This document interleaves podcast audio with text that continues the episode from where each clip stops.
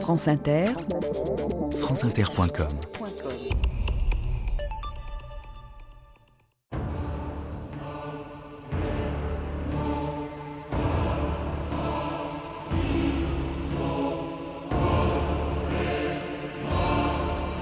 Contre vents et marées, savoir se maintenir.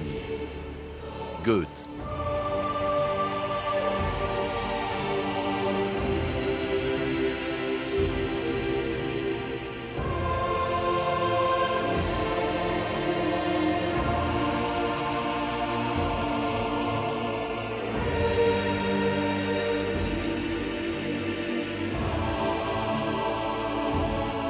2000 ans d'histoire.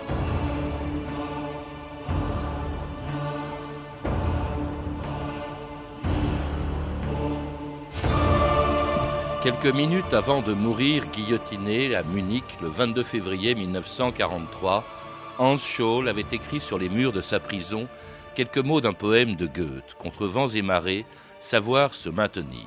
Quelques mois plus tôt, avec sa sœur Sophie et une poignée d'étudiants, il avait créé un mouvement, la Rose Blanche, qui avait prouvé que malgré la terreur et la propagande du régime nazi et la passivité de la majorité des Allemands qui l'ont soutenu jusqu'au bout, il existait en Allemagne une résistance.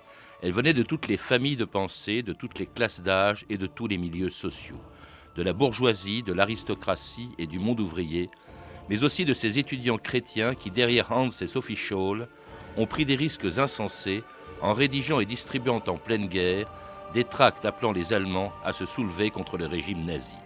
Ils le paieront de leur vie. Arrêtés le 18 février 1943, ils étaient traduits quatre jours plus tard devant le redoutable tribunal du peuple, présidé par Roland Feisler. Heil Hitler J'ouvre cette audience de la première chambre du tribunal du peuple par l'affaire dirigée contre Hans Fritz Scholl et Sophia Magdalena Scholl de Munich pour crime de haute trahison, démoralisation des forces militaires et complicité avec l'ennemi. Scholl, Hans, vous étudiez depuis le printemps 1939 la médecine Oui. En tant qu'étudiant, vous avez le devoir d'effectuer un travail exemplaire pour la collectivité.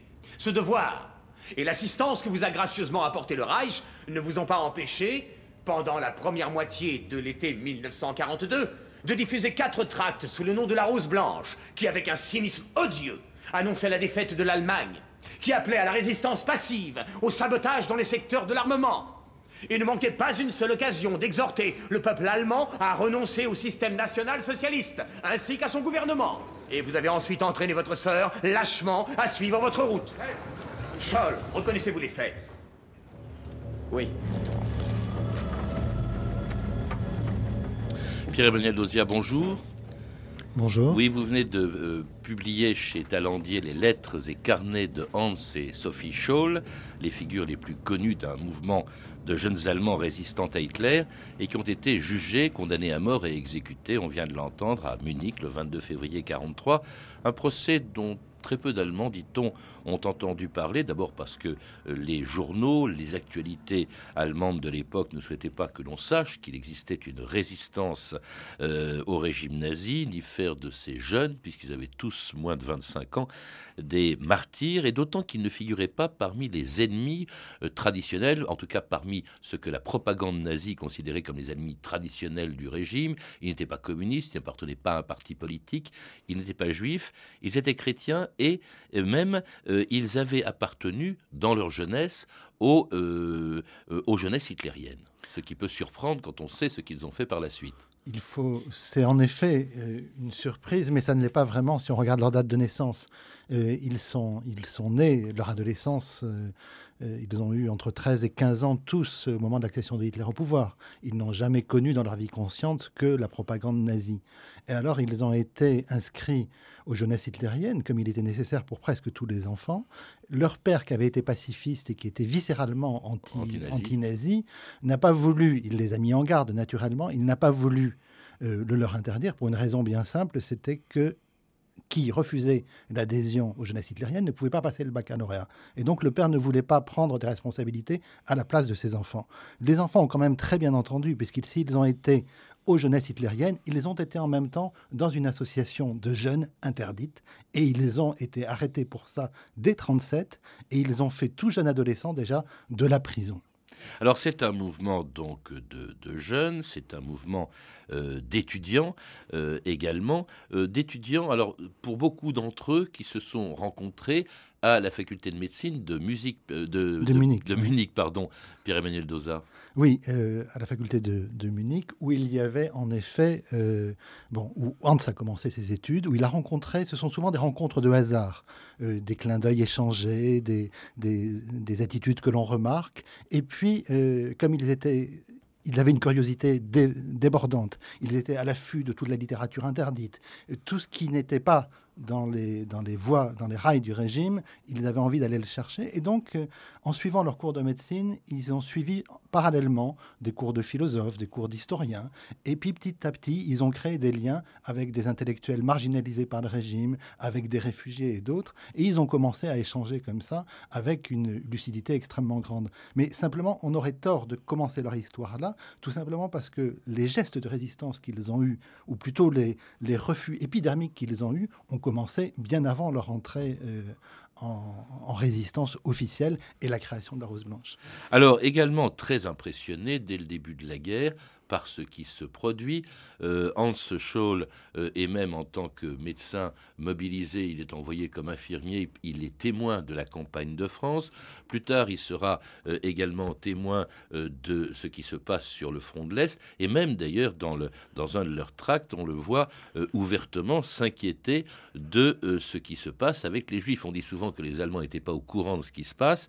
Voilà qu'un tract qui a été diffusé en 42 dit simplement, évoque le fait que 300 000 juifs de ce pays ont été abattus comme des bêtes. C'est là le crime le plus abominable perpétré contre la dignité humaine et aucun autre dans l'histoire ne saurait lui être comparé.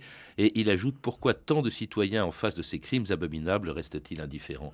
Et c'est vrai que euh, il, est, il, a, vu déjà ce qui se passait dès ce moment-là, la participation, sa présence en tout cas dans les troupes allemandes euh, et sur tous les fronts, à l'est et à l'ouest, l'a beaucoup marqué.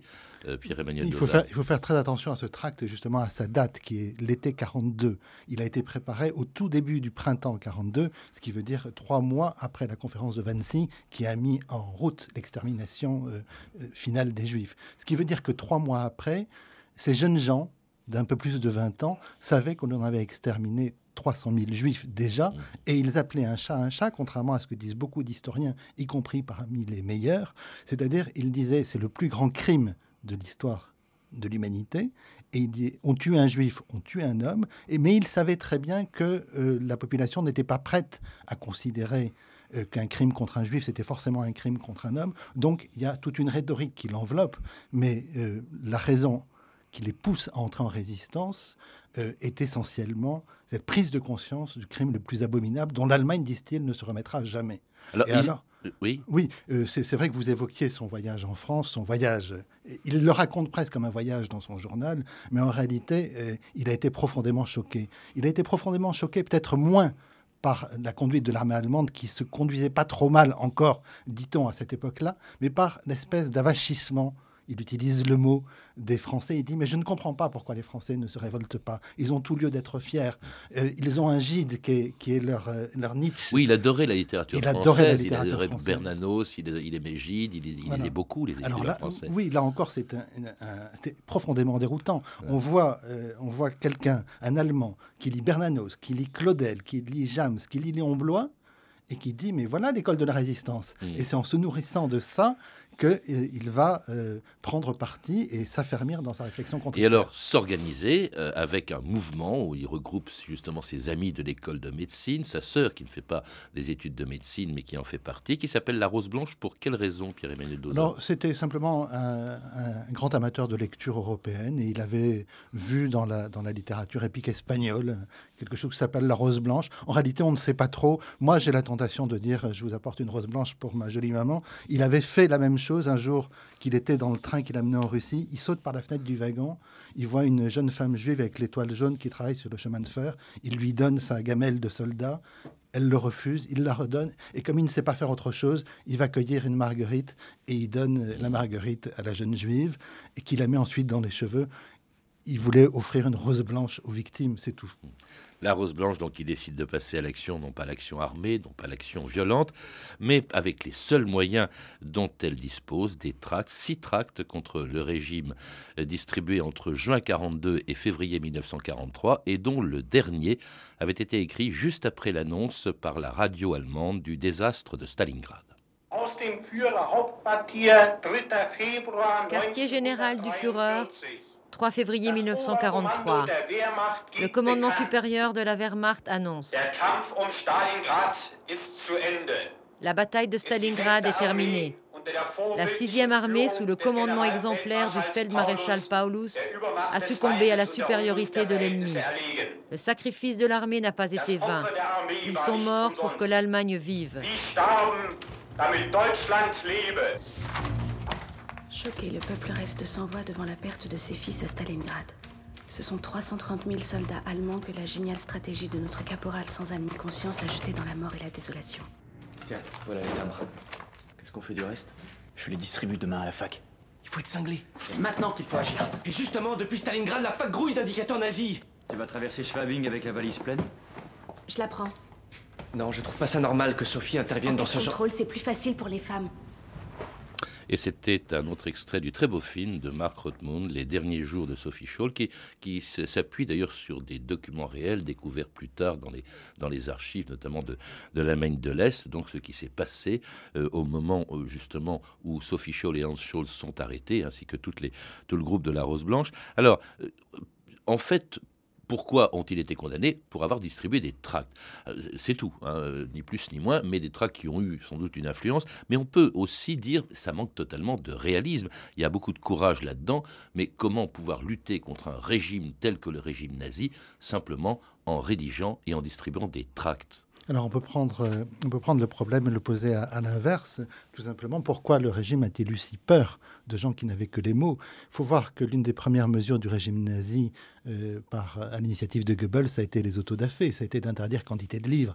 Donc euh, Hans et Sophie, leur, leur, grandeur, c'est d'avoir su ce qu'ils savaient faire. C'est-à-dire ils ne savaient pas manier les armes, ils n'avaient pas de responsabilité politique, donc ils ont essayé de faire ce qu'ils savaient faire, utiliser les mots, et en utilisant les mots, refuser le mensonge. Ils se sont rendus compte très vite, en réalité, que le régime avait peur euh, des mots, qu'il utilisait Goethe, qu'il utilisait quantité d'écrivains, mais qu'on pouvait les lire tout à fait autrement. Et donc, ils se sont rendus compte simplement qu'en puisant dans le patrimoine littéraire de leur pays, ils pouvaient publier des, libelles accablants contre le régime nazi et que comme ça, ils pouvaient secouer la torpeur d'autres personnes. À qui s'adressaient ces tracts justement? Les premiers, je crois, c'était simplement aux intellectuels. Et comment étaient-ils distribués? Comment, euh, Quels étaient les moyens justement pour qu'ils soient répandus? Et, jusqu'où se sont-ils répandus en Allemagne, Pierre-Emmanuel Doza? Alors, en, vérité, dans, dans toute l'Allemagne, pour une raison bien simple, c'est qu'ils ont beaucoup voyagé ils ont pris euh, le train, ils ont fait euh, des voyages à peu près dans, tout le sud de l'Allemagne. Ils ont essayé de remonter au nord. À Berlin, ils avaient un correspondant. Alors, au début, le premier tract était tiré à 100, 150 exemplaires. Donc, ils avaient essayé de le, diffuser à ce que l'on appellerait aujourd'hui des leaders d'opinion. En leaders d'opinion, ça pouvait être des, des, cafetiers, ça pouvait être des libraires, ça pouvait être des éditeurs, euh, un petit peu dans la presse. Et puis, euh, l'expérience venant, ils ont diffusé de plus en plus largement. Et les deux derniers tracts ont atteint quelques milliers d'exemplaires. Et là, ils ont pris beaucoup plus de risques parce qu'ils se savaient probablement un petit peu suivis. Ils envoyaient les lettres par la poste. Ils s'étaient rendus compte que pour les derniers tracts, la moitié n'était pas arrivée. Et ils avaient imaginé un moyen de contrôle, c'est qu'ils s'envoyaient les tracts à eux-mêmes. Et donc, quelques jours avant leur arrestation, ils se sont rendus compte que les tracts qu'ils s'étaient adressés leur étaient pas, pas, parvenus. Et donc, ils ont dit qu'ils ont pensé pouvoir euh, prendre d'autres mesures. Que disaient ces tracts? Parce qu'au début, euh, euh, les premiers d'entre eux, je crois même le premier, était assez intellectuel, justement, c'est aux intellectuels qu'il s'adressait, mais c'était truffé de, situations, qui, de, citations qui devaient être assez imperméables pour beaucoup de gens, Goethe, Novalis, Aristote, Lao Tse même, qu'on voit apparaître dans, dans leurs tracts, Saint-Augustin aussi, sa cité de Dieu.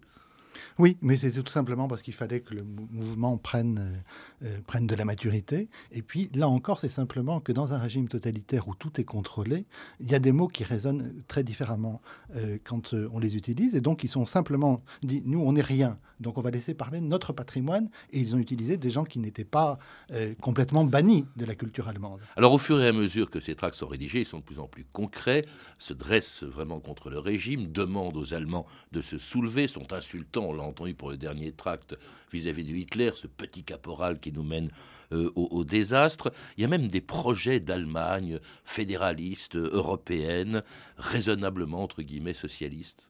Oui, c'est ça. Alors ça, euh, il y a eu en effet euh, beaucoup de débats au sein de, ce groupe-là, notamment avec la génération plus âgée, le professeur Huber qui a été exécuté, mais un certain nombre d'autres comme le philosophe Theodor Hacker. Alors effectivement, il y avait un groupe de penseurs, mais euh, c'était pas tellement ce qui préoccupait les jeunes. Les jeunes, ils aimaient l'Europe. C'est vrai que le, le chant d'amour de Scholl qui vient en France dans les troupes d'occupation, il adore la France, il est conquis. Il va sur le front russe, il adore l'Allemagne, il dit mais qu'est-ce qu'on nous rabat les oreilles avec Goethe, Dostoïevski, il y a tout, il y a le monde entier, il y a la terre entière, et, c'est là la vérité. Il trouve que la culture allemande est bien pauvre de ce point de vue-là. Mais ensuite, euh, euh, l'aspect politique est au fond pas si important, et on sait que par exemple pour le dernier tract, il y a eu une espèce de division parce qu'il y en a certains qui, après Stalingrad, considéraient que c'était l'Allemagne même spirituellement qui était en danger, peut-être moins par Hitler que par l'invasion des Russes, et donc ils se sont visiblement chamaillés un petit peu là-dessus, et l'espèce de frénésie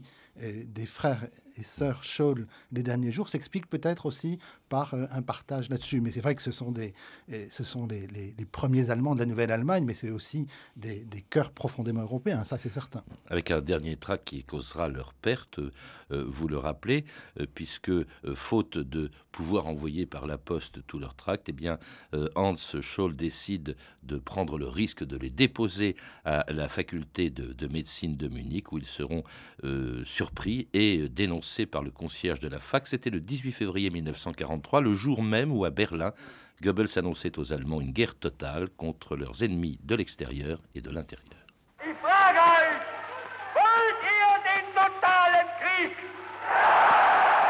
Je vous demande, voulez-vous la guerre totale? Alors, cher peuple, lève-toi et que la tempête se déchaîne.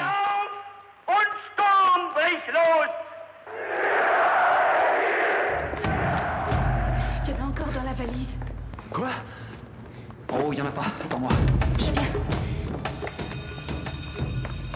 Arrêtez-vous tout de suite Vous, là Restez où vous êtes Vous êtes plus sur le fait Ne bougez plus Qu'est-ce qu'il y a? Il a que je vous arrête. Je vous ai vu lancer des trappes du deuxième étage. C'est moi qui ai fait tomber les feuilles de là-haut. Je vais vous dénoncer. Venez avec moi. Venez avec moi, tous les deux Mort. Police de l'État. À Hitler Hitler Les deux suspects qui viennent d'être arrêtés pour le moment. Et voici les propos diffamatoires. Mademoiselle Sophia Magdalena Scholl Oui. Et monsieur Hans Fritz Scholl Oui. Emmenez-les. Et c'était l'arrestation de Hans et Sophie Scholl le 18 février 1943. On a du mal aujourd'hui euh, à imaginer que pour de simples tracts, eh on ait pu prendre des risques insensés. Père Emmanuel Doza, on était en pleine guerre. Ils étaient, vous le disiez, déjà repérés, ou en tout cas pourchassés, recherchés euh, par la Gestapo. C'était pas comme quand aujourd'hui on distribue des tracts. Non, mais il savait que s'il ne le faisait pas, c'est l'Allemagne entière qui disparaîtrait. Il savait que le meurtre de masse avait commencé, que dès trois mois après l'extermination des Juifs, il y avait déjà 300 000 morts juifs. Comment des petits jeunes gens comme ça le savaient et les autres ne le savaient pas? On se pose toujours la question. Et donc, il savait qu'un an après, les chiffres devaient être absolument atterrants. Et donc, pour eux, c'était simplement, ils perdaient leur âme ou ils donnaient leur vie. Et ils ont choisi de ne risquer que leur propre vie.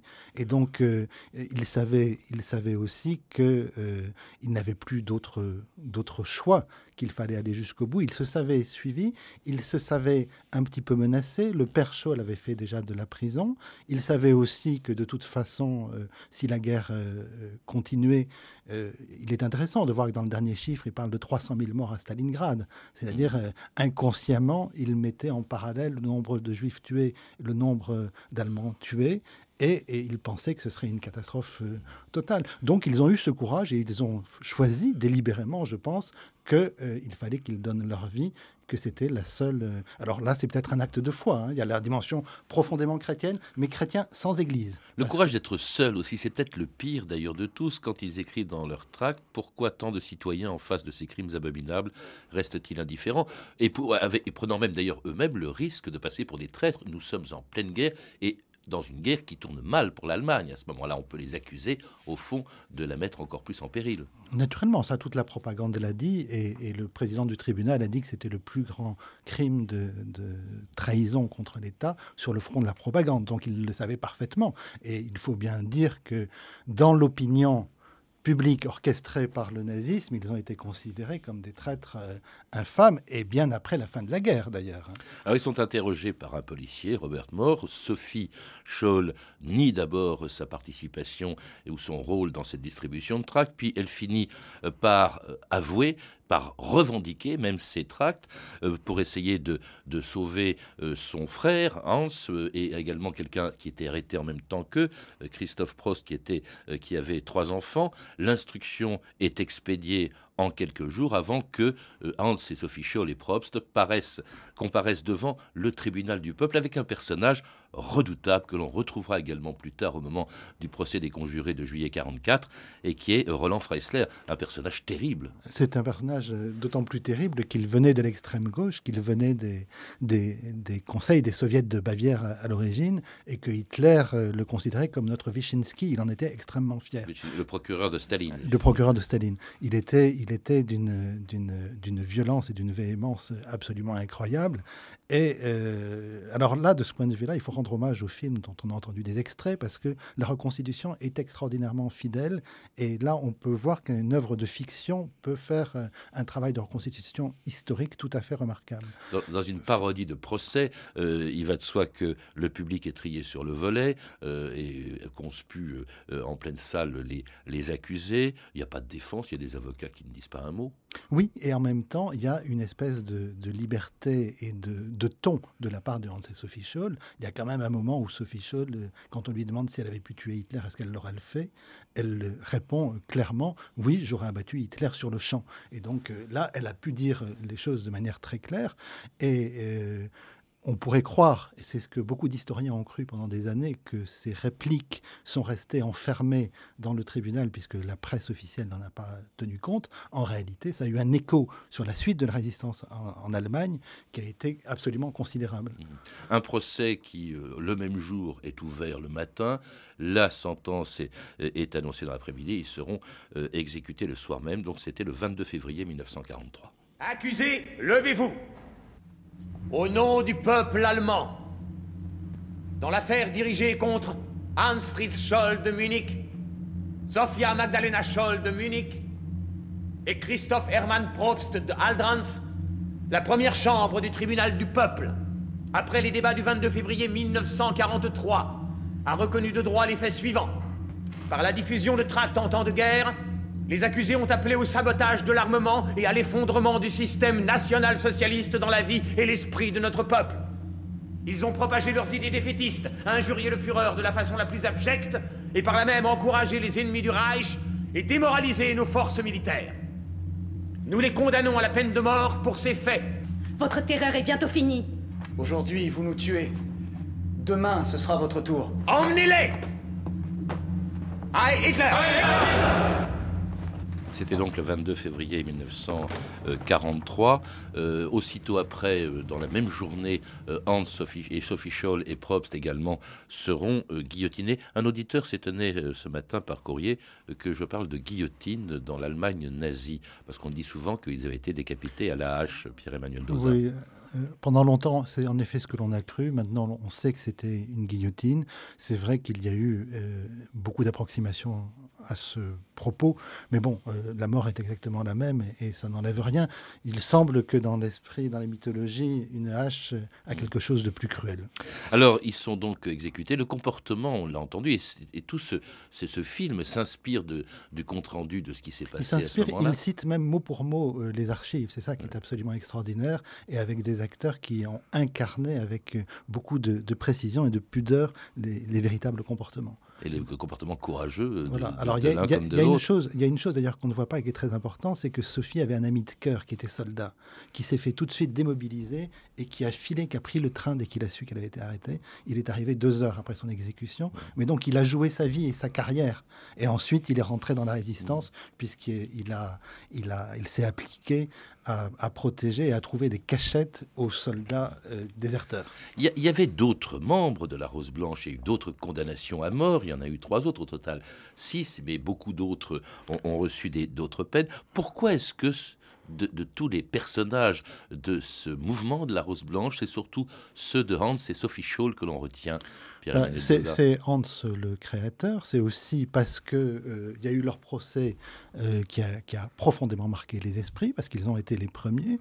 Il y a ensuite euh, l'écho qu'ils ont eu, sur lequel il faudra revenir, parce que énormément de futurs conjurés, et notamment de l'attentat de juillet 44, euh, le déclic s'est produit en prenant conscience de ce fait-là. Et Écho International, vous le rappelez, parce que la nouvelle a été connue euh, en Angleterre. Thomas Mann est intervenu à la BBC pour leur rendre hommage. Et il y a même des bombardiers anglais qui ont lâché des milliers de tracts du cinquième ou du sixième tract, je ne sais plus lequel, sur l'Allemagne. Le dernier tract, en effet, c'est le sixième. Donc, euh, effectivement, à partir de ce moment-là, énormément de gens ont pu prendre conscience. Mais c'est aussi parmi tous les gens de la Rose Blanche. Alors, il, se trouve maintenant qu'on a découvert les, les archives de Willy Graff, l'un des ceux qui sera exécuté euh, trois mois plus tard. Et là, lui-même avait été sur le front russe, a été témoin d'exécution des Einsatzgruppen. Donc, euh, il avait une vision très précise de ça. Mais bon, quand même. Est-ce que ça a eu des conséquences, justement, sur la résistance allemande qui a commencé, euh, il faut le rappeler, dès 1933 avec la résistance communiste, mais qui va se prolonger avec ce complot du colonel Stauffenberg en 1944, qui a bien failli tuer Hitler Est-ce que on a eu connaissance, justement, de ce qui s'est passé avec ces, ces jeunes étudiants? Jusqu'à maintenant, les historiens disaient non. Quand on regarde les journaux intimes de, Hassel, l'ancien ambassadeur à Rome, qui sera exécuté, de Mold, qui, sera exécuté, de Andreas Friedrich, qui dirigeait un réseau d'aide aux juifs persécutés à Berlin, on se rend compte que le jour même de la distribution du tract, le jour même du procès, tous ces gens-là savaient. Et on se rend compte, notamment dans le journal d'un homme qui extraordinaire, Hak Malek Zeven, qui sera exécuté à Buchenwald, ces gens-là ont tout de suite compris que ce qui se passait là était quelque chose de déterminant, parce que ces jeunes gens qui n'avaient jamais connu que le régime nazi et la propagande, eh ben, n'y croyaient plus du tout et considéraient que euh, c'était à eux, 20 ans, de renverser le régime. Et donc, ils ont été un détonateur et ouverture de conscience morale chez leurs aînés. Et, aujourd'hui, euh, euh, Sophie Scholl aurait 86 ans. que pense un jeune qui avait son âge, qui a aujourd'hui l'âge qu'elle avait en 43, c'est-à-dire 21 ans. Est-ce qu'ils sont dans la mémoire des Allemands d'aujourd'hui ils, sont, ils, sont, ils ont pris une, une, place en effet très grande, pas dans la seconde ni dans la troisième génération, chez les tout jeunes gens. Il y a en effet des monuments, un monument à Munich qui leur rend hommage. Il y a le film dont on a parlé, il y en a d'autres. Et c'est vrai qu'ils sont devenus en effet l'une des raisons de vivre et l'une des raisons d'espérer pour les Allemands qui ont tout, tout lieu de désespérer de leur grand-père et de leur père. Merci Pierre-Emmanuel Dosa. Je rappelle que vous avez traduit, préfacé et annoté les lettres et carnets de Hans et Sophie Scholl qui viennent paraître aux éditions Talendier, des lettres extrêmement émouvantes quand on les lit, même s'ils évoquent peu bien sûr, puisqu'il se cachait, ce qu'il faisait au même moment. À lire également La Rose Blanche d'Inge Scholl, la sœur de Hans et Sophie Scholl, un texte de 1953, réédité cette année aux éditions de Minuit. Vous avez pu entendre des extraits de cet excellent film, Sophie Scholl, Les derniers jours, de Marc Rothmund, disponible en DVD chez Arte Vidéo. Enfin, je signale qu'après Paroles de poilu, Paroles d'étoiles et Paroles du jour J, Jean-Pierre Guénaud prépare un nouveau livre, Paroles de l'ombre. Si vous avez vécu l'occupation, la résistance, la déportation, la libération, eh bien, partagez vos lettres, vos journaux intimes, vos récits, vos souvenirs ou ceux de vos parents. Écrivez à Parole de l'Ombre, Les Arènes, 3 rue Rollin, 75005 Paris, ou par mail à jpgueno at wanadou.fr. Vous pouvez retrouver toutes ces références par téléphone au 32 30, 34 centimes la minute, ou sur le site franceinter.com. C'était 2000 ans d'histoire, la technique Olivier Riotor et Michel Béziquian. Documentation Emmanuel Fournier, Claire Destacan, Hervé Evano et Franck Olivard. Euh, une réalisation de Anne Kobilac.